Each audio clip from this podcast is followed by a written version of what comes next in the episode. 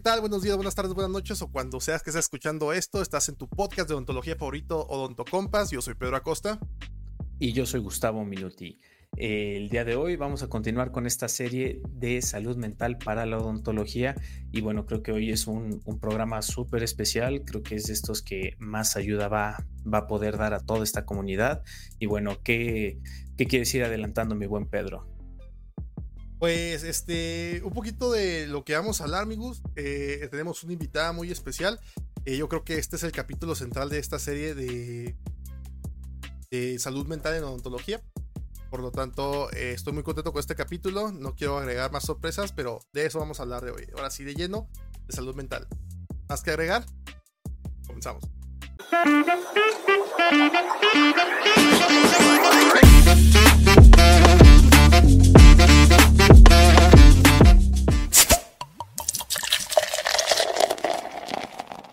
hola, ¿qué tal?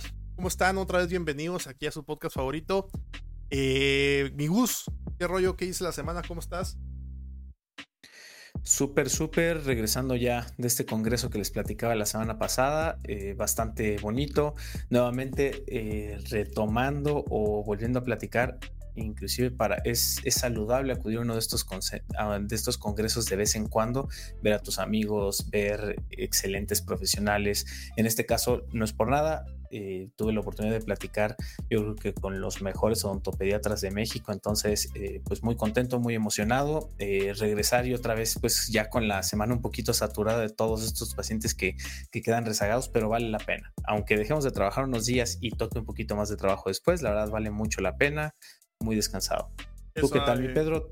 Sí, ¿tú, qué tal? ¿Cómo, ¿Cómo estuvo tu semanita que no estuve aquí? ¿Me extrañaste? Sí, sí te extrañé, no pude dormir. No me mandabas Luego es como si nos estuviéramos mandando mensajes todo el día. No, pues que a todo, a todo dar que andas este, contento, que andas con la pila recargada, sobre todo para el tema que vamos a, a, tratar hoy. Y Gus, este, sin más que adelantar, tenemos una excelente invitada. Pido que, que a todos, por favor. Por supuesto.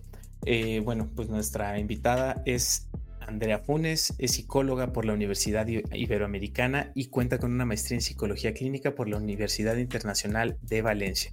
Es psicoterapeuta y ofrece sesiones en línea y presenciales para jóvenes, adultos y parejas. Adicional, es profesora del programa oficial Mindfulness y Autocompasión que ha ayudado a muchas personas a reducir su ansiedad, depresión y estrés. Además de esto, ha incrementado su bienestar emocional y la satisfacción de tener relaciones personales. Eh, sin más que agregar, creo que es una excelente presentación y como hemos tocado en otros temas, pues si hay algo que queremos tratar los dentistas es esta cuestión de la ansiedad. Entonces, ¿cómo estás, Andrea? Eh, muchísimas gracias por estar acompañándonos. Gracias, Andrea, bienvenido. Hola, muchísimas gracias por la invitación y pues encantada de estar por acá. Entonces, eh, habíamos pensado en, hablar qué, tipo de, situaciones son las que puede, podemos llegar a presentar y por las que podríamos llegar a, a, tener este estrés, ¿no? Esta ansiedad y, que nos fuera necesario o de gran ayuda acudir. Entonces, este, ¿qué, hemos tocado en otros capítulos? El síndrome del impostor, me parece, Pedro. Y sí, vamos a, vamos a empezar un poquito por eso, Andrea. ¿Qué tal? Eh, pues un gustazo que estés acá.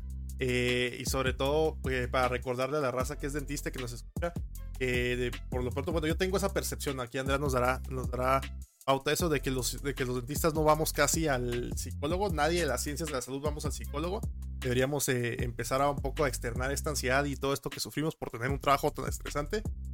Vamos a... ¿Qué Andrea? ¿Qué, qué nos cuentas?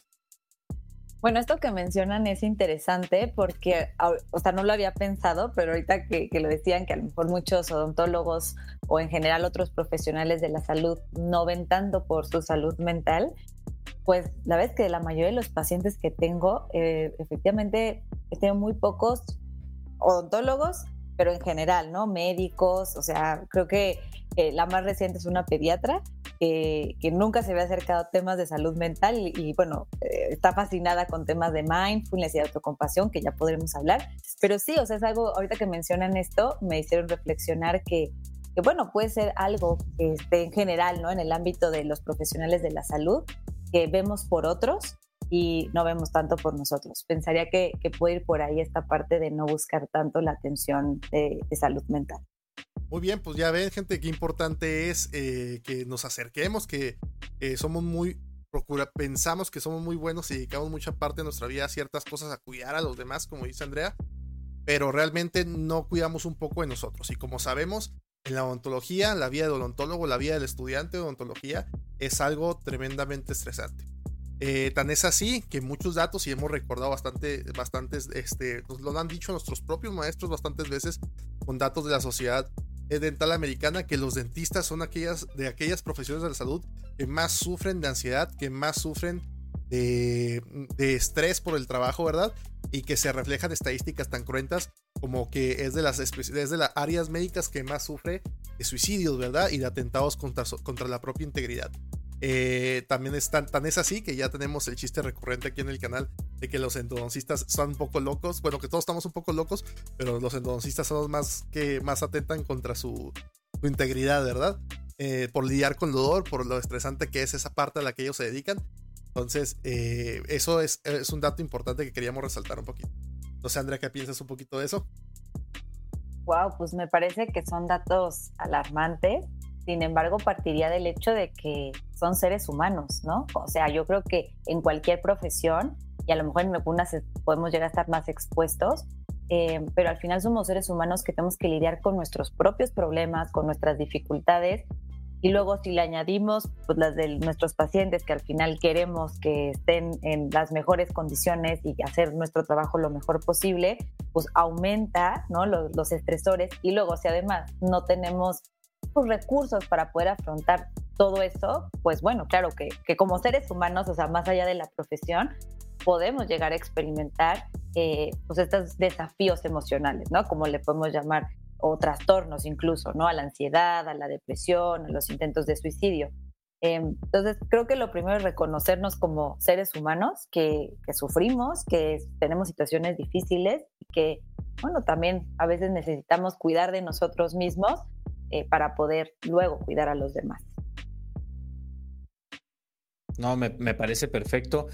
Creo, creo yo que a veces tenemos esa, ese desliz o esa, esa inseguridad de, inclusive poder aceptar esa situación de que necesitamos nosotros ayuda, porque a veces no es que no, no lo veamos, sino que no lo queremos ver.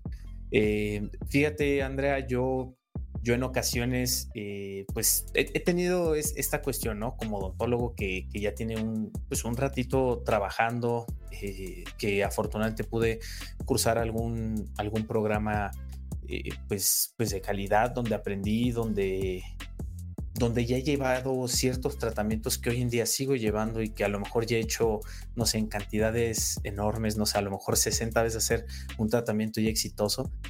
Y siempre tengo ese estrés de, de que al momento de hacer uno nuevo, no sé, un tratamiento pulpar, una pulpectomía, yo sé que a lo mejor tú no nos vas a comprender muy bien esos términos, pero nuestros escuchas sí y, sabrán a qué me refiero con ese estrés. Y, bueno, yo no sé, eh, a veces creo que es un, propio bloqueo que yo me estoy haciendo, que, que porque ese mismo, esa misma situación pues me puede llegar a generar estrés, no, no solamente en el momento en el que lo estoy haciendo o, en al día siguiente, sino toda una semanita de a lo mejor ni siquiera dormir bien, de, decir, ay, seguro ahorita me va a hablar el, el, el papá, la mamá. Y bueno, creo yo que, pues no es, no es lo ideal, ¿no? Y a final de cuentas es, es algo que me está quitando esta salud mental, ¿no? Entonces, no sé, ¿tú qué opinas en ese aspecto? Digo, eh, ya, ya más o menos nos compartiste, es de humanos, eh, pero me, me, imagino que esto también pasa en otras áreas, ¿no? ¿O, qué podrías recomendarnos tú? Claro, pues te agradezco mucho que compartas una experiencia personal, porque yo creo que lo que nos ayuda a todos, o sea, el primer lugar es lo que decías, como aceptar y reconocer, pues que la estamos pasando mal, ¿no? O que estamos con una situación difícil, o que algo nos reta, o que son desafíos que a veces no podemos manejar tan bien como nos gustaría.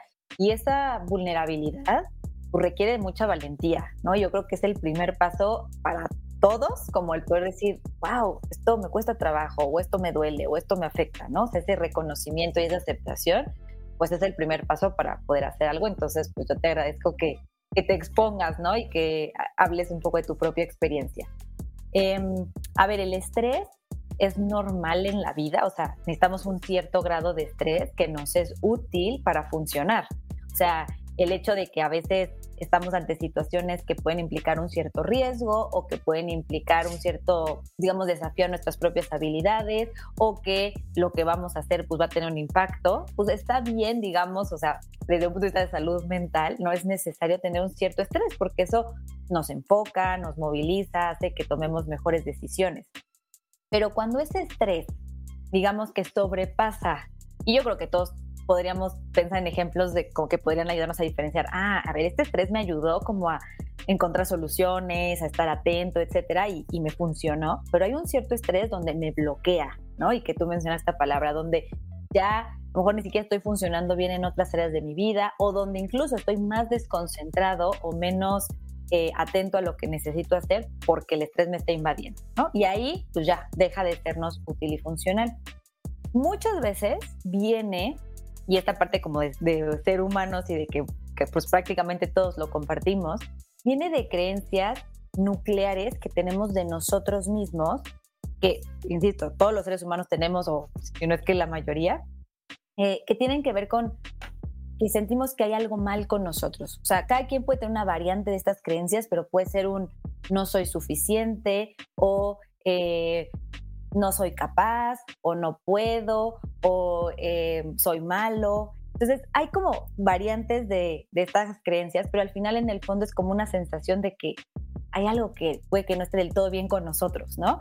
Y estas situaciones que nos generan mucho estrés, pues nos pueden llevar a hacer sentirnos que, híjole, y si es verdad esta creencia, porque digo, es una creencia, no es una verdad absoluta, pero y si es verdad, y si es verdad que no soy capaz, y si es verdad que, y eso pues nos genera mucho estrés y mucho malestar emocional porque al final atenta contra nuestro propio ser.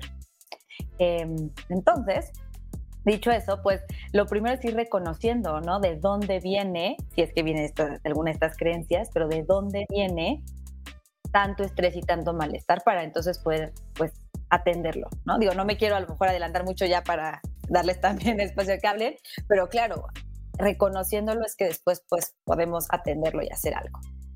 Y porque, por ejemplo, eso que platica Gustavo, generalmente cuando terminamos también hemos sentido, ¿verdad? Y hemos visto demasiados posts que, post este, y comentarios que comparten eso. Por ejemplo, al ser, al tener la responsabilidad de un tratamiento, ¿verdad? Pues siempre ese, ese, el saber y al ver tantas variables, y también al tener tantos resultados, que aunque hayas tenido una serie de resultados correctos, ¿verdad?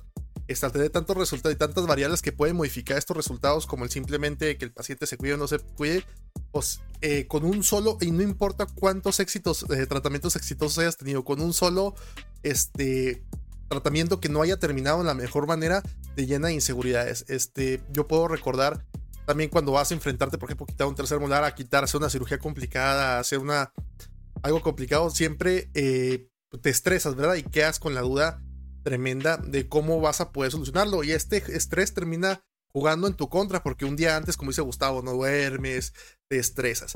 Y a pesar, y todavía para aumentar un poco más de estrés a toda esta situación, terminamos, eh, tienes que llegar con el paciente, un paciente que está, pues en el caso de Gustavo, con los papás del paciente o con este paciente que está con miedo y con inseguridades. Y aparte todo esto que tú traes dentro, Túmale que a lo mejor tuviste también una mala semana o tuviste una mala experiencia o una, una situación personal estresante. Tienes que mostrarle al paciente que tú estás seguro, brindarle seguridad y conducirlo hacia, no sé cómo decirlo, conducir sus energías hasta que el paciente este, se, se sienta seguro y cambie sus vibras para que se deje atender. Eso es muy pesado. Yo siento que eso es, lo, es de las cosas más pesadas en nuestra carrera, más sobre todo cuando no tienes tanta experiencia. Pero dinos, eh, Andrea, ¿cómo serían las, las herramientas para dejar de sentir esa, e, esa sensación de que no estamos capaces para eso, cuando aún así estamos, ¿verdad? Eh, en nuestro mundo es muy fácil decir, pues ponte a estudiar más y ya, ¿verdad? Pero realmente no estamos hablando de que te falten capacidades, sino que simplemente te sientes estresado por el trabajo que vas a llegar. Mis amigos me comentabas que, que es bueno estar estresado, que es bueno estar este, al pendiente y no confiarse en nada, porque cuando te confías es cuando pasan las cosas, pero en realidad cómo podemos lidiar para que este estrés nos deje dormir, para que este estrés nos, deja, nos deje hacer nuestras cosas y para lidiar con esas inseguridades. Bien, A ver, yo creo que una de las mejores herramientas que tenemos, eh, pues justamente para esto que planteas, es la autocompasión. La autocompasión es, digamos, una definición más informal, sería ser un buen amigo de uno mismo. Esa definición a mí me gusta mucho porque creo que luego la palabra autocompasión puede tener como muchas connotaciones y varias días son negativas. Entonces, digamos que si pensamos en, ok, ¿cómo puedo ser un buen amigo de mí mismo? Estoy siendo autocompasivo, ¿no? Ahora, ya viendo una definición un poquito más formal, es la autocompasión es una manifestación del amor o es el amor que nos damos a nosotros mismos frente al dolor o al sufrimiento. Entonces, cuando pasan este tipo de situaciones, ¿no? Donde a lo mejor estamos estresados y preocupados por situaciones personales y además por un paciente en particular. Y yo además me estoy exigiendo, porque algo que es importante es, bueno, ya está cubierta la parte de lo que tengo que saber para poder ejercer correctamente, ¿no? Ya no es un tema de conocimiento, sino es un tema de confianza. Entonces, lo primero que tengo que hacer es ser un buen amigo de mí mismo. O sea, ¿cómo trataría a un amigo que le está pasando todo lo que le está pasando, que tiene un paciente enfrente con una situación difícil? ¿Cómo lo motivaría? ¿Qué le diría? Seguramente la forma en la que lo trataría o que, digamos, le daría el impulso es diferente a la que normalmente tenemos con nosotros mismos, que tendemos a ser más duros, más exigentes, este, con más desconfianza. Entonces, practicar el cómo trataría yo a un amigo y dirigir eso hacia mí mismo en esos momentos de dolor, de sufrimiento, de estrés, es un primer paso. No significa con esto que ya no voy a sentir nada, ¿no? Y que ya voy a ser este súper poderoso en el sentido súper fuerza de que ya no voy a sentir nada, pero sí de que me voy a poder acompañar mejor. Y eso puede hacer toda la diferencia en cómo afrontamos algo. No sé. Yo creo, que es muy difícil de cambiar. O sea, Gustavo no me dejará mentir, nosotros venimos de un sistema educativo, toda el área de la salud viene así un sistema, por lo, que he platicado con compañeros médicos, con compañeros enfermeros, ¿verdad? De un sistema de, en el que si no sabías algo y si no estabas este, preparado para algo, las consecuencias eran eran catastróficas, ¿verdad? eran insultos, era correrte el salón, era correrte el quirófano, era correrte la unidad. Y yo creo que todas esas cosas pues se la repite uno, se la repite uno cuando algo falla, se la repite uno cuando algo no sale tan bien como esperamos, ¿verdad? Y me parece muy suave ese punto que dices de por qué uno se castiga tanto y que cómo se sentiría uno con las cosas que, como si ya, como estas cosas que me estoy diciendo a mí, cómo me sentiría si las estuviera diciendo a alguien más. Entonces me hace un punto muy, muy valioso. Sí, yo eh, o sea, me imagino cómo puede llegar a ser la dinámica, pero no logro aterrizarla bien. Eh, sé que, en ocasiones te dicen, háblate enfrente de un espejo para que de esta manera tú solito puedas como engancharte o te puedas escuchar mejor, porque tienes toda la razón, es muy fácil eh, escuchar a, un buen amigo, ¿no? O, a una figura que, que, tú respetas, que tú admiras pero pues a veces a nosotros mismos son yo creo que a los que menos admiramos, ¿no? Entonces, ¿de qué manera puedo hacer que yo solito me, haga caso, ¿no? Digo, o sea, a mí o, cualquier otra persona. Claro. Sí, excelente pregunta. Y mira, yo, yo creo que lo primero es esto último que decías de cómo le hago para admirarme, ¿no? Para reconocerme. Y eso yo creo que tendría que venir como un trabajo previo a cuando ya estoy en una situación difícil, ¿no? O sea, este trabajo de decir, ver, no, nadie aquí es perfecto, todos somos seres humanos, todos tenemos aciertos, errores, etcétera, pero como poder reconocer, oye, pero sí soy bueno en esto, pero sí me he esforzado para llegar a donde estoy, pero sí he hecho esto. Y poder reconocernos es un primer paso para tener como una base emocional segura, ¿no? Decir, Claro, como cualquier ser humano, puedo llegar a equivocarme, pero también tengo muchos aciertos, muchos logros, muchos pasos dados y poder reconocer eso me va a dar una primer base, ¿no? De que no, no estoy en el aire, ¿no? No estoy este, como, sí, ahí flotando nada más, ¿no? Entonces, es importante, y eso es una invitación, pues de tener una práctica regular de autorreconocimiento, ¿no? De poder valorar, oye, desde oye, que me levanté temprano. O sea, eso requiere voluntad, requiere disciplina, etcétera. Y a veces, o sea, como que nos los exigimos, pero ni siquiera valoramos los esfuerzos que hacemos para lograrlo, ¿no? Entonces, yo creo que esa sería una primer como base. Ahora, ya cuando estoy pasando una situación difícil, y digamos que ya es cuando entra la autocompasión, porque en, eh, digamos, cuando no hay un elemento de dolor o de sufrimiento, pues eh, digamos le llamamos amor propio o amor hacia uno mismo, pero cuando ya entra esta parte de, ok, pero la estoy pasando mal, es cuando se transforma ese amor en autocompasión. Y entonces, una forma ya muy práctica de llevar la autocompasión a nuestro día a día es, primero, son tres elementos. Entonces, el primero es, necesito reconocer que este es un momento difícil y eso le llamamos mindfulness. O sea, necesito ser consciente de, ok, esto duele, o este es un momento difícil, o estoy frustrado, o estoy enojado, tengo miedo, pero necesito darme cuenta de lo que está pasando, reconocerlo. El segundo elemento es la humanidad compartida. Normalmente cuando sufrimos o cuando la estamos pasando mal, nos aislamos, sentimos que solo a mí me pasa esto, solo yo estoy sufriendo, estoy solo en mi dolor, cuando en realidad el dolor es parte de la condición humana y seguramente una persona que estuviera viviendo tu misma situación estaría experimentando lo mismo que estás experimentando. Entonces puedes reconocer que no estamos solos, al contrario, de hecho por eso sirven mucho los grupos de apoyo, porque es como, wow, nunca me imaginé, y eso lo dice mucha gente cuando entra a un grupo así de que comparten alguna situación, como, wow, nunca me imaginé que hubiera otras personas que se están sintiendo como yo me siento, ¿no? Entonces puede reconocer eso, nos hace sentir parte, conectados, en vez de sentirnos aislados. Y eso nos ayuda a tomar una mayor perspectiva de las cosas. Y finalmente viene, ok, ya reconocí que la estoy pasando mal, reconozco esta humanidad compartida y luego, ¿cuál es la respuesta más amable que puedo tener conmigo frente a esta situación? No significa que esta respuesta va a cambiar necesariamente las cosas. Y a mí el ejemplo que me gusta es, si yo tengo un hijo y tiene gripa, pues que yo lo cuide y que lo trate bien y le haga su tecito y le ponga su cobijita, no va a ser que se le quite más rápido necesariamente la gripa. Pero el cómo va a transitar esa gripa va a ser muy diferente que si lo regaño por estar enfermo. Entonces, ahí es donde yo me puedo plantear, ok, ¿cómo me puedo tratar frente a esto que está pasando? A lo mejor no voy a poder cambiar que esté pasando, pero sí lo puedo transitar de una forma diferente. Y ahí es donde lo puedo poner en práctica. estás llenando de cientos de recuerdos de Vietnam con todo esto que estás platicando.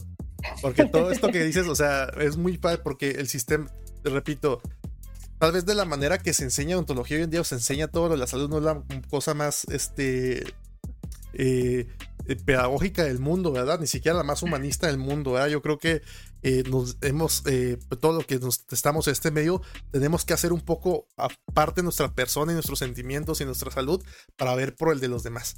Entonces es así que recuerdo, dices, hay que sentirse orgulloso de tu trabajo. Eh, simplemente cuando haces tu primera resinita todo contento, se le enseñas al docente, al doctor, tú estás orgulloso de tu trabajo y bien, ¿y qué te dicen, Gustavo?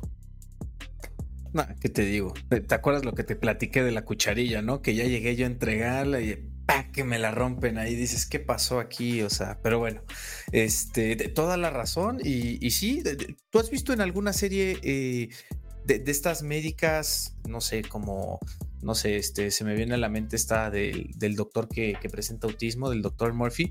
¿En algún momento has visto que los residentes los llegan a tratar como, como es acá en México? ¿Como es la vida real? Eh, no, tengo la real eh, aquí en México, o sea, ¿tú, lo has llegado a ver? No, yo casi no veo series de, de, esto. De médicos, ¿no? Necesito, tengo que ver otras cosas, ¿verdad? Pero sí, no, definitivamente se aleja bastante la, de la realidad. Y me llama mucho la atención esto porque desde que estamos estudiando, eh, voy a compartirle un poco, Andrea, de cómo es la situación para que vea eh, por qué estamos tan dañados. Este, desde que estamos estudiando, tu calificación y tu esfuerzo no importa. Siempre importa más lo que pase con un tercero. Y siempre te tratan como si ya supieras lo que estás haciendo. No hay una curva de aprendizaje. O sea, te digo, desde el primer momento en que tú quieres sentir un poco de orgullo, te lo tumban y te, y te dicen que es feo, es feo lo que está haciendo y que no está bien. A Gustavo le rompieron un trabajo en su cara, pues eso es lo que está hablando él, y te limita mucho. Entonces te vas con esta, aprendes, aprendes a lo malo. No creo que sea la mejor manera de tener, o ya que estamos más grandes, yo definitivamente pienso que no debería ser así, pero te llenan de un chorro de cosas que te limitan y te llenan de inseguridades también un poco y te también este, refuerzan este, este aspecto de nunca sentirse preparado y que nunca sentirse este, eh, completo con uno mismo. Eh, voy a darte un poco más de, contexto. en nuestra carrera, y no me dejará mentir todos los que estamos estudiando ontología, eh, llega un momento en el que has visto a todos tus compañeros colapsar. Has visto a tus compañeras llorando porque les fue un paciente. Has visto a tus compañeras llorando porque no les quedó nada por una calificación. Y ya cuando sales de estudiar te das cuenta que simplemente era un papel, era un número, que realmente esa persona que te hizo sentir mal, ese docente, no tenía toda la razón del mundo. Pero conozco casos de personas que simplemente no pudieron con esto, estudiaron, gastaron, este, ah, porque pasa tienes el estrés de tu casa que estás gastando y no produciendo y esto es carísimo y te empiezan a decir cosas. Este, y he visto a cientos de compañeros colapsar. Tan es así que yo conocí a una docente. ella, este, bueno, conocía, había un, había un dentista, ¿verdad? Eh, esta docente, luego hablaré un poquito más del caso, eh, trabajaba con nosotros en la mañana en la escuela y después de esto eh, ella se iba a hacer la, la dentista de un centro penitenciario, ¿verdad? de dentro de esa gente que le ayudaba a, a, ser dentista también en el centro penitenciario, había personas que saliendo de ese, digamos, punto de control o lugar seguro, ya no ejercían odontología. ¿Por qué? Porque no podían lidiar con todas estas responsabilidades, porque no podían lidiar con todas estas expresiones y tenían así que en vez de ser dentista se volvió taxista, la clásica, o se volvió, pero no porque no había oportunidad, sino porque simplemente no podían lidiar con todo esto que te comento. Te platicé varias eh, experiencias ahí dispersas, pero esperemos que podamos aterrizar un poquito de ellas. Claro. Mira, a ver, a mí me, mientras te escuchaba, bueno, los escuchaba, me surgieron tres ideas, ¿no? Eh, la primera es un poco con lo que decía al principio, de que de por sí como seres humanos traemos como una creencia, eh, le llamamos creencia nuclear negativa, porque son creencias pues, muy profundas que tenemos sentido nuclear, y negativa, pues porque tiene una connotación de como ser inadecuados, no ser suficientes, no poder, ¿no? Entonces, de por sí, o sea, digo, puede decir que todos los seres humanos, pero si no, decir que el 99% tenemos ya una creencia nuclear negativa. Y entonces me parece súper triste que el mismo sistema refuerce eso, porque al final eso son creencias, no es una verdad. Pero, pues las experiencias nos pueden fortalecer esa creencia y realmente vivirnos desde ese lugar, ¿no? O sea, vivirme realmente de que soy inadecuada, soy insuficiente, no puedo, no soy capaz, este, estoy defectuosa, defectuoso, etcétera, ¿no? Entonces, bueno, lo primero es, si de por sí ya como seres humanos traemos, pues eso por nuestra propia historia eh, familiar, cultural, etcétera, traemos esas creencias y luego el mismo sistema las fortalece, pues me parece muy triste cuando en lo que tenemos que buscar es darnos cuenta que son creencias, ¿no? O sea, darnos cuenta que son creencias y que pues somos mucho más que esas creencias, ¿no? Entonces, bueno, esto lo primero. Luego, por otro lado, digo ya como en esto que me compartían del sistema como tal, eh, hay una idea de que la exigencia nos va a hacer mejores, ¿no? Y entonces es como un coach, no lo voy a poner a lo mejor en términos de un coach de un equipo de fútbol, que eh, pues le exige mucho a sus jugadores y entonces pues eso va a sacar lo mejor de ellos. Pero hasta cierto punto. Es decir, si ese coach todos los días le dice a los jugadores o a un jugador en particular, ¿no?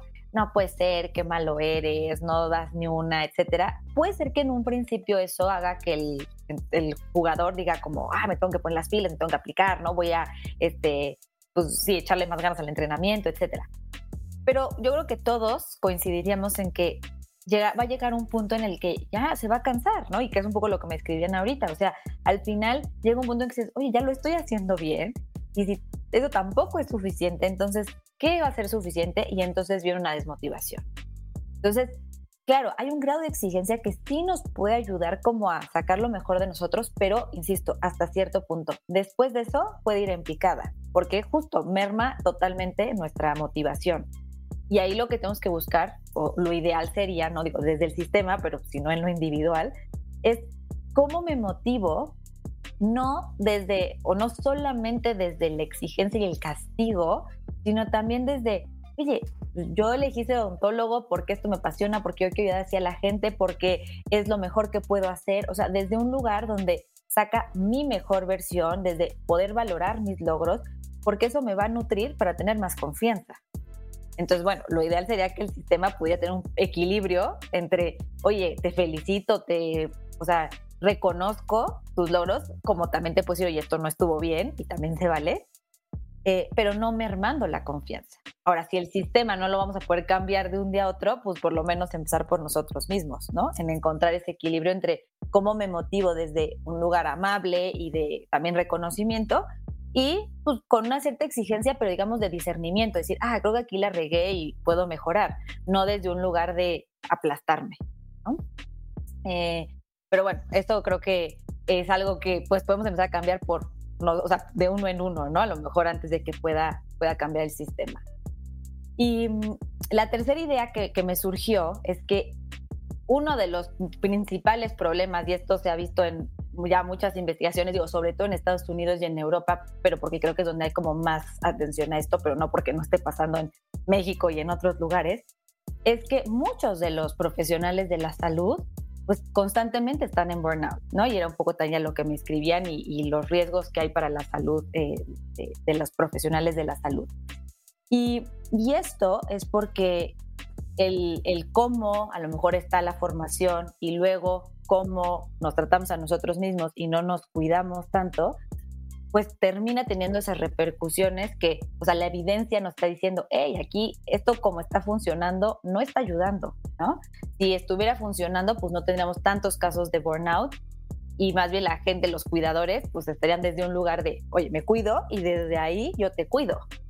La clásica de que le ponemos, primero ponte tu máscara de gas. Exacto, exacto. No sé si podamos profundizar un poquito en eso del tema de burnout para todos los que pues, nosotros somos odontólogos, no, no tenemos tan claro lo que es el, el eh, como tal el concepto, ¿verdad? Para que nos podamos identificar un poquito. Ah, claro. Em, bueno, el burnout es como este, digamos, esta fatiga, ¿no? Y que incluso ya, digamos, en el marco de los profesionales de la salud le llamamos la fatiga del cuidador, ¿no? Y seguramente la han experimentado incluso por lo que me escribían ahorita, que pues tiene que ver con agotamiento extremo, con ansiedad, con no estar motivado, o sea, cuando uno llega a su límite, ¿no? Y es como, ya, o sea, hasta parecemos, digo, esto lo puede pasar a cualquiera, ¿no? Pero en el, les digo, como en el campo de la salud, o sea, parecemos como robotcitos, este, pues medio tratando de funcionar, pero ya ni siquiera sentimos la energía, la motivación, porque pues digamos que ya estamos quemados, ¿no? Digamos, esa sería la traducción literal, ¿no? Como que ya llegamos a nuestro límite. Y pues esto obviamente hace que, pues no, ahí sí ya no vamos a ser efectivos, ¿no? Ya no vamos a poder eh, dar lo mejor de nosotros porque nuestro sistema colapsó. ¿Por qué? Pues porque lo llevamos al límite. Vale, vale, vale. Ok, ya tiene nombre cuando colapsas y te... yo, pensé que era normal, pensé que era ya parte de la vida adulta normal. Yo lo conocía como jueves, fíjate. exactamente. no, muy bien. Oye, pues súper bien. Eh, creo yo que ya pudimos definir un poquito lo que es eh, a lo mejor inseguridad, ahora esto también del burnout. Y creo que hay otra cuestión que podría ser la ansiedad, ¿no? Que digo, como tú bien dices, yo creo que le pasa a todos los humanos en nuestra área, eh, pues es casi un hecho que, tu finalidad o, muy probablemente estás siendo emprendedor o vas a buscar ser emprendedor y esta montaña rusa de, jugar a ser emprendedor, de tener tu propia empresa, tu propio consultorio, pues eh, te va llenando de ese problemita, ¿no? Que a veces estás diciendo en la que me estoy metiendo, eh, no, no, sé, yo creo que todos hemos estado ahí, que estamos a la mitad del mes o, a la, o faltan dos semanas para que toque, que, te toca pagar tu renta, este, comprar más insumos, pagar la publicidad, o sea, los gastos, eh, pagar los sueldos, etcétera, etcétera. Y ya estás diciendo, no voy a llegar, no voy a llegar. Y eso mismo nuevamente hace que te vayas 100% para abajo. ¿Hay alguna herramienta, algún consejo para que puedas? Digo, obviamente si no te alcanza, pues no te alcanza, ¿verdad? Entonces ahí sí ya necesitas más consejo financiero y no psicológico, pero, pero vaya, a veces, o sea, normalmente sale todo bien y tú eres el que está así como eh, preocupado de más. Entonces, ¿algún consejo que nos puedas dar para esa situación, Andrea? Claro, mira, nada más como para irme un pasito para atrás, ¿no? Y poder explicar la ansiedad. O sea, cuando nosotros estamos frente a un peligro, hay una respuesta de miedo, ¿no? Cuando tenemos un peligro enfrente de nosotros, vamos a tener este, un, incendio y entonces nuestro cuerpo empieza a responder, pues, para poder defendernos y protegernos de esa situación, ¿no? Y entonces a lo mejor es pues, salir corriendo o gritar muy fuerte y pedir ayuda, pero entonces nuestro cuerpo genera una serie de hormonas y de respuestas fisiológicas para protegernos de esa situación. Entonces eso, cuando eso pasa, pues decimos, ah, bueno, pues sí, es una respuesta de miedo que es, digamos, acorde a lo que está pasando y que me ayuda a hacer frente a la situación. Cuando no tenemos eso enfrente, que, que, digamos para lo que necesitamos esta energía del cuerpo, estas respuestas fisiológicas, digamos, eh, que, que, surgen del miedo, cuando no hay algo enfrente que yo puedo hacer, puedo solucionar, de lo que me puedo defender, de lo que puedo salir corriendo, etcétera, pero tengo esa respuesta, pues es lo que llamamos ansiedad. ¿Y por qué surge? Porque al final yo sí estoy viendo un peligro. A lo mejor no está aquí enfrente el fuego, que no está el incendio que yo puedo apagar o puedo salir corriendo o pedir ayuda, pero en mi mente sí hay un peligro y entonces mi cuerpo responde ante eso. Pero lo malo, digamos, o, digamos lo problemático, ¿no? De la ansiedad es que no hay algo que yo pueda hacer en ese momento. En el escenario que les ponía del, incendio, pues sí puedo hacer algo y puedo utilizar esa energía, entonces de alguna forma se descarga me sirve para algo. Pero cuando el problema está en mi mente y realmente no está pasando en este momento, es que no hay nada que yo pueda hacer. Entonces, digamos, yo me lo imagino así, como que esa energía, eso que el cuerpo liberó para hacer algo, se queda estancado. Y eso es las sensaciones o los síntomas que conocemos de ansiedad. Entonces, ¿qué nos puede ayudar? Pues para no estar viviendo como si hubiera un peligro inminente enfrente de nosotros cuando no lo hay, pues digamos, la respuesta más rápida y corta sería practicar estar en el presente. Si yo estoy en el presente y me doy cuenta que mi aquí y mi ahora es seguro, está bien, ¿no? Digo, es lo que llamamos mindfulness, pero entonces yo puedo reconocer, hey, Andrea, tranquila, ahorita no hay un peligro. A lo mejor después hay un peligro y tu cuerpo va a saber reaccionar a, a eso y dar una respuesta, digamos, acorde a ese peligro. Pero aquí y ahora estás segura, estás tranquila. Entonces, si nosotros podemos traer nuestra atención realmente al momento presente, y el momento presente es donde está nuestro cuerpo, pues entonces le mandamos esta señal a nuestra mente de eso, ¿no? Como tranquila, o sea, ahorita, ahorita no hay peligro, no hay, no hay la necesidad de generar toda esta respuesta fisiológica para defendernos. Y eso, bueno, pues reduce nuestro, nuestra ansiedad. Yo creo que sobrepensar las cosas es enemigo de todo, ¿no? Yo creo que va de la mano un poquito de lo que estamos platicando ahorita de que sobrepensar el hecho de que tengo que hacer este tratamiento, no me va a salir, no me va a salir, qué tal si no pasa esto, qué tal si pasa esto otro. Y también, y al simple hecho, Gustavo no me dejará mentir, cuando ya estás ahí operando, cuando ya estás ahí haciendo un tratamiento, todo surge y todo fluye. parece que desconfiaste demasiado de ti y te provocó ansiedad y empezaste a fallar pues, bastante en, en todo, pero porque por lo que platicamos, por sobrepensar y sobrepensar las cosas. Sí, totalmente. O sea, fíjate que, eh, no sé, eh, Andrea me podrá corregir a lo mejor un poco. Creo que esta misma terapia que ella sugiere del autorreconocimiento de manera constante podría inclusive ayudar también en esta, en esta parte, eh, porque sí, o sea, es, que la ansiedad, digo, te, te, puse a lo mejor el ejemplo, te hice la pregunta en una cuestión financiera, económica, que, que llega a ser algo constante también, pero creo que está en, en, todas las áreas de la odontología. Me imagino que, como tú dices, de la humanidad, pero en la cuestión odontológica, donde quieras voltear, vas a decir, mm, podría cambiar o no va a salir o va a faltar el paciente. Es más, eh, así como el Pedro eh, decía hoy que me saludó, ¿no? Que este que, cómo me fue este, terminando de trapear el consultorio a veces falta este esa persona y ya nada más con eso estás en no no puede ser posible o sea pero son cositas así súper pequeñitas que, que, me imagino que llegan a, estresar a cualquiera no entonces eh, digo a mí de todo esto que, que, hemos tocado siento que he aprendido bastante siento que eh, no, no, te voy a mentir, ya había intentado ciertas de estas eh, cuestiones. es algo que siento que no es fácil creo que, cuesta trabajo. Entonces, eh, tú, tú, ya mencionaste, hay grupos de apoyo, eh, también al momento de presentarte mencionamos, hay ciertos programas. Entonces, ¿tú qué recomendarías para a lo mejor tomarnos un poquito más en serio, eh, buscar atención psicoterapéutica de primera opción es lo ideal o, o se puede ir haciendo poco a poquito? ¿Qué es lo que tú recomendarías? Mira, a lo mejor lo primero que podría compartirles, digamos, ya para aterrizar lo que fuimos platicando, pues son algunos tips que podrían implementar como en su vida diaria, ¿no? Entonces, algo que ya, digamos, terminando de escuchar este podcast, pueden, pueden poner en práctica.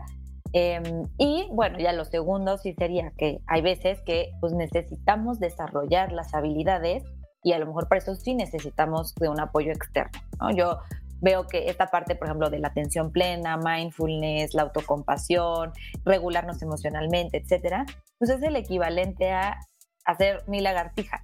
Yo creo que todos tenemos el potencial de hacer las mil lagartijas, pero no todos las podemos hacer ahorita. O sea, muchos tendríamos que entrenar para poder hacerlo. Entonces, a veces necesitamos esa guía o esa ayuda como para hacer el entrenamiento correcto y que podamos desarrollar las habilidades que necesitamos. Y bueno, para eso, pues por supuesto está la, terapia, ¿no? Este, individual. Em, hay grupos, digo, ahí sí desconozco, ¿no? Sí, y eso estaría increíble, que pudiera haber grupos, a lo mejor facilitados por un psicólogo, pero más bien gente en común, ¿no? Como en esta parte, o sea, odontólogos que están pasando situaciones similares, pues porque eso puede generar mucha humanidad compartida y eso ya es muy este, sanador y terapéutico. Entonces, eh, bueno, puede ser una opción, pero eso sí desconozco si en este ámbito existan. Y bueno, hay programas ya como por ejemplo el que yo imparto, que es de mindfulness y autocompasión, que tienen el objetivo de desarrollar estas competencias o estas habilidades. ¿no? Eh, entonces, bueno, digamos que en la parte como a desarrollar hacia adelante, pues eso es lo que podría compartirles. Pero bueno, regresando a qué podríamos hacer como desde ya, pues eso, el autorreconocimiento, o sea, poder agradecerme o reconocerme eh, o apreciar, ¿no? La palabra que les guste más, las cosas que tengo buenas, ¿no? Y como poder decir, y pueden ser desde detallitos de, pues como decía, me levanté temprano o este, preparé mi desayuno o hice esto bien, hasta cosas pues mucho más significativas, ¿no? Como aprobé esta materia o este, tuve tal logro o me fue súper bien con este paciente o en algo personal, o sea, como poder reconocernos y apreciarnos, pues es una base fundamental y si lo puedo hacer como una práctica diaria, mucho mejor, ¿no? Entonces, a lo mejor hay quien puede ir en las mañanas tres cosas que agradece de sí mismo o antes de irse a dormir una cosa que reconoce de su día, pero digamos enfocado a algo que yo hice bien, puede ya ser pues muy nutritivo. Eh, lo segundo, pues practicar estar lo más posible en el presente y como decía, el presente está donde está nuestro cuerpo y entonces nos podemos anclar de partes de nuestro cuerpo o de elementos de nuestro cuerpo. Por ejemplo, el más común es la respiración. Si yo traigo mi atención a la respiración, pues ya estoy en el presente si yo me pongo de pie o como estamos sentados y pongo las plantas de los pies en el suelo y llevo mi atención a las plantas de los pies, ya estoy en el presente. Entonces, puedo empezar a buscar cosas que me anclen. Si me estoy tomando un café y pongo mi atención al café, al olor y realmente llevo mi atención ahí, pues ya estoy en el presente. Entonces, buscar momentitos, al menos en el día que me ayuden a ir practicando el, ok, yo sí puedo traer mi atención al presente. Ok, mi mente se va a distraer, pero yo puedo traer otra vez mi mente al presente. Y pues finalmente esto que hablamos de la autocompasión, o sea, ver cómo puedo tratarme más amablemente sabiendo que igual voy a tener que transitar a lo mejor una situación difícil, pero que lo puedo hacer golpeándome, atacándome, lastimándome, o lo puedo hacer como lo haría a un amigo o a alguien que quiera. Entonces, bueno, creo que podríamos empezar por ahí. No, pues súper interesante lo que, lo que platica Andrea. Desde la primera vez que platicamos con Andrea, la verdad yo este, estuve muy, muy, muy interesado en todo este tema. Eh, no existen grupos, eh, Andrea, de, definitivamente que hablen de salud mental donde podamos compartir esto entre odontólogos. No existen, existen grupos de Facebook donde, donde o, de, o de WhatsApp donde eh, compartimos nuestras penas, ¿verdad? O como en este caso, este podcast donde compartimos nuestras penas, pero no hay nadie en, sí que lo pueda abordar desde un punto de salud mental. Ahora sí que un ciego guiando a otro ciego. Pues estamos nada más quejándonos de los problemas más, más, más grandes. Eh, todas estas herramientas que dice eh, Andrea, pues son para, para mí son muy, son muy útiles, ¿verdad? Pero nada más refuerzan la creencia que yo tenía antes y que ahora que tengo la oportunidad de platicar con un especialista eh, en el área de salud mental, corrobora. Eh, muchas de estas técnicas las, las había escuchado, de hablarte bien, hablarte como si fuera uno mismo, pero yo creo que sí es importante tener a alguien que te guíe y a alguien que lo, que lo entienda y que te pueda dar un poquito más de información, porque lo poco que yo sabía que lo vi en tu video, pues básicamente es como si yo quisiera inventar ahorita la rueda, pero realmente ya hay gente que ya maneja y que lleven todos carros y que ya es algo que ya es un área que ya está muy explorada y que realmente yo siento que es una herramienta que nos pueda beneficiar bastante, bastante como, como profesionistas y como personas ante todo, ¿verdad? Somos recordar que somos personas ante todo para seguir pues esforzándonos, ¿no? Y seguir este llevando y teniendo una vida plena, más que nada. y mira, ya nos dio por dónde empezar.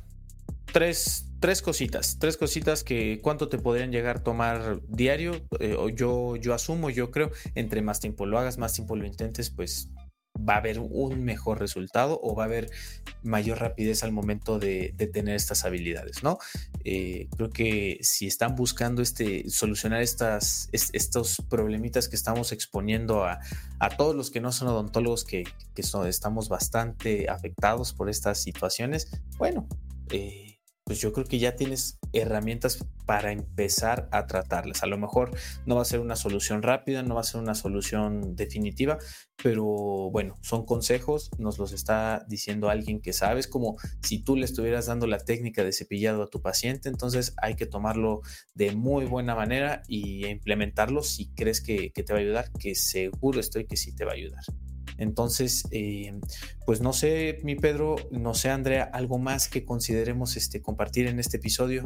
No, nada más que digo, si en algún momento quisieran probar que hagamos un grupo, creo que podríamos intentarlo. O sea, creo que podría eh, ser muy valioso el tener un espacio terapéutico o un grupo de apoyo, ¿no? Dentro de las personas que a lo mejor quieran empezar a probar estas técnicas y justo pues requieran como de esa contención y si no, pues lo pueden hacer buscando a alguien por fuera, ¿no? Un psicólogo, este, una psicóloga que pues les pueda como asesorar en este proceso. Pues estaría maravilloso, la verdad, yo, yo súper jalo, esperemos que alguien más nos siga, miren, no hay pretexto, hay gente que puede, quiere ayudarnos, ¿verdad? Con nuestra salud mental y sería bueno que este podcast sea el parteaguas para que tratemos de vernos un poquito como personas, ¿verdad? Más que como profesionistas, que era la intención primordial de, de este podcast. Andrea, yo más tengo una una duda que era parte de estos problemas de salud mental que quería mencionar. ¿Cómo le podemos hacer para seguir estando motivados? Eh, con toda esta problemática que hablamos eh, después, que todo se vive junto, ojalá se vivía por episodios, pero tenemos síndrome del impostor, tenemos burnout, tenemos ansiedad, tenemos todo a la vez y todavía, ¿cómo le hago para seguir motivado, para seguir aprendiendo, para seguir enseñando mis trabajos, para seguir bueno, yo lo digo personalmente, de repente a mí me dan flojera las redes sociales y las abandono, abandono mi publicidad y me dedico a otras cosas. ¿Cómo le hacemos para seguir motivados, para seguir este, al día con nosotros, pero sobre todo para seguir sintiendo esa emoción? Todo lo anterior y, otro consejito que tengas. Claro, mira, yo creo que cuando tenemos claro lo que valoramos, ¿no? Y digo, me gusta mucho la palabra valores, pero no en el entendido como los valores morales este, o éticos, sino desde los valores personales o nucleares, o sea, lo que yo valoro, lo que es importante para mí. Cuando yo puedo tener eso claro, y que para eso sí se necesita un poco de espacio, ¿no? Que puede ser el espacio de la psicoterapia, que puede ser el espacio de la meditación, que puede ser el espacio de pues, darnos un tiempo para caminar y, pensar, pero bueno, cuando yo puedo tener claro ¿Qué, ¿qué, me mueve a mí, ¿no? ¿Por qué hago lo que hago? O sea, ¿cuáles son mis valores? ¿Qué, qué, qué da sentido en mi vida? Entonces, yo puedo empezar a buscar acciones que estén alineadas a eso y entonces mi motivación va a venir pues de ese como gran deseo de vivir la vida que quiero.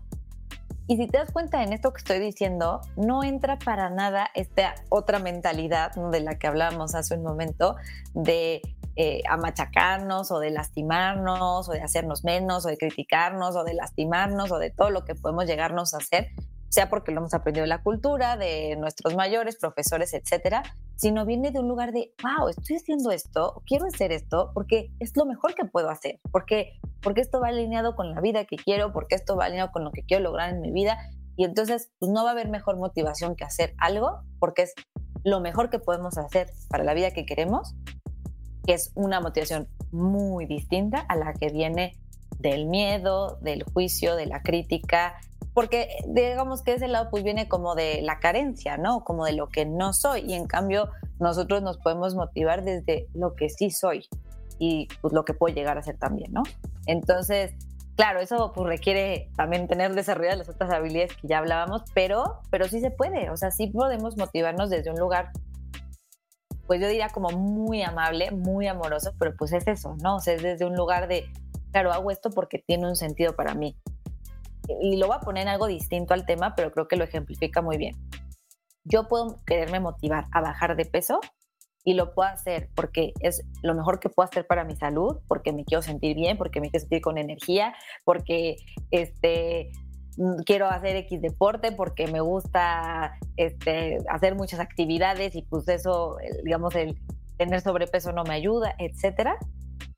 O puedo decir que, o sea, quererme motivar a bajar de peso porque como hoy soy, soy insuficiente, soy inadecuada, no valgo, etcétera, y entonces me estoy y mi motivación viene de lastimarme, criticarme, no sentirme suficiente. Entonces, puedo, lograr lo mismo, pero lo voy a lograr, lograr de lugares muy diferentes y es mucho más probable que pierda la motivación si lo hago desde el juicio y la crítica que si lo hago desde, wow, es que quiero comer mejor porque me quiero sentir con energía y vitalidad y esa es la mejor forma en la que puedo vivir mi vida. No, que todo dar. Yo te voy a decir una cosa, Andrea. Eh, sinceramente, este, este podcast es para odontólogos, pero creo que este capítulo no solamente va a ser recomendable que lo vean puros odontólogos. O sea, a lo mejor no van a entender algunas cositas que hemos hablado Pedro y yo, pero todo esto que, que nos has compartido ha sido bastante bueno. Eh, son cosas que tú las mencionas y como que hasta uno dice, pues sí, no, es obvio, pero son cosas que no conoce, o sea, no conoces a simple vista. Entonces, eh, muchísimas gracias por, por, habernos compartido todo esto. Eh, yo digo, te agradezco también por haber aceptado, por haber hecho este programa con nosotros y bueno, me gustaría también que compartieras a lo mejor este, tus redes sociales, eh, porque digo, viene este curso, yo, yo en lo personal no lo he tomado, pero ahora, sí que estoy bastante motivado para que el próximo año, si la agenda me lo... no, es que mira, siempre está eso en, en, el área de la salud, si la agenda me lo permite, lo voy a... No, no, no, tiene que ser un sí, ¿verdad? Entonces este, por favor, comparte tus redes sociales para que estén al tanto de, posiblemente este curso o a lo mejor más tips que tú puedas estar compartiendo en tus redes sociales si es que lo haces. Sí, tus proyectos, Andrea, por favor, para que nos ayudes un poco a todos. Ay, pues yo les agradezco muchísimo la invitación, agradezco mucho el espacio y, y bueno, también la confianza y que me hayan invitado. Y bueno, pues sí, me pueden seguir en mi cuenta de Instagram, que es Beaming, Beaming, Andrea. Eh, y o si no me pueden encontrar también como Andrea Funes. Eh, y sí, eh, pues digo, en cuando seguramente para principios del próximo año tendré este programa de Mindfulness y Autocompasión, que es un programa de nueve semanas. Eh, normalmente lo hago como que combino presencial y en línea, seguramente mejor para muchos será más fácil en línea, pero bueno, ahí estaré compartiéndoles información. Y, este, y bueno, también si alguien de pronto está interesado en tomar terapia o incluso en alguna duda, pues que me escribe con muchísimo gusto. Muy bien. Este, pues muy bien, Andrea, muchísimas gracias. Ahí vamos a, a, que, a, quedar un poquito en contacto con usted. Invitamos a toda la gente que nos escucha a que estoy seguro que, bueno, si en el caso de que así tú lo desees, ¿verdad? De este capítulo van a salir muchos comentarios, van a salir muchas y van a salir muchas cositas que se nos hayan olvidado a, mencionar en este, en este episodio. Eh, gente, hacemos dientitos. Yo recuerdo mucho eh, que me preguntaban o que me veían amigos de otras carreras que me vienen haciendo dientitos todo el día me decían, no manches, tu carrera está chidísima, todo el día está haciendo cositas. Y, por mangas o por mangas te quitan todo lo bonito que es eso. No hay que dejar que nadie nos lo arrebate. Gente, este, recordar que antes de cualquier cosa somos personas y que este podcast está dedicado a esas personas que hicieron ser dentistas. Eh, nada más, nada es más importante que tú, ni tu agenda, ni tus pacientes, nada, todo lo más importante es tú. Eres tú mismo y y los escuchamos a todos. Gustavo. Nada más, eh, yo me quedo motivado eh, con ganas de tomar acción, no nada más quedarme con, con, ya todos estos consejos, esta información que nos han brindado. Espero que no solamente sea el único, que, que se haga eh, este grupo posiblemente en un futuro y si no, pues por lo menos que varios hagamos este, este tipo de, de terapia propia, de este tipo de consejos pues nada más, eh, muchísimas gracias también a ti, Pedro. Estuvo muy, muy padre esto. Eh, siento que, no solamente disfruté tener una conversación con Andrea y, contigo, sino que también me llevó un poco de tranquilidad pues para dormir y descansar el día de hoy, ¿verdad? Así es. Gente bonita, sin más que aclarar, lo estamos leyendo en los comentarios. Un saludo a todos. Nos vemos.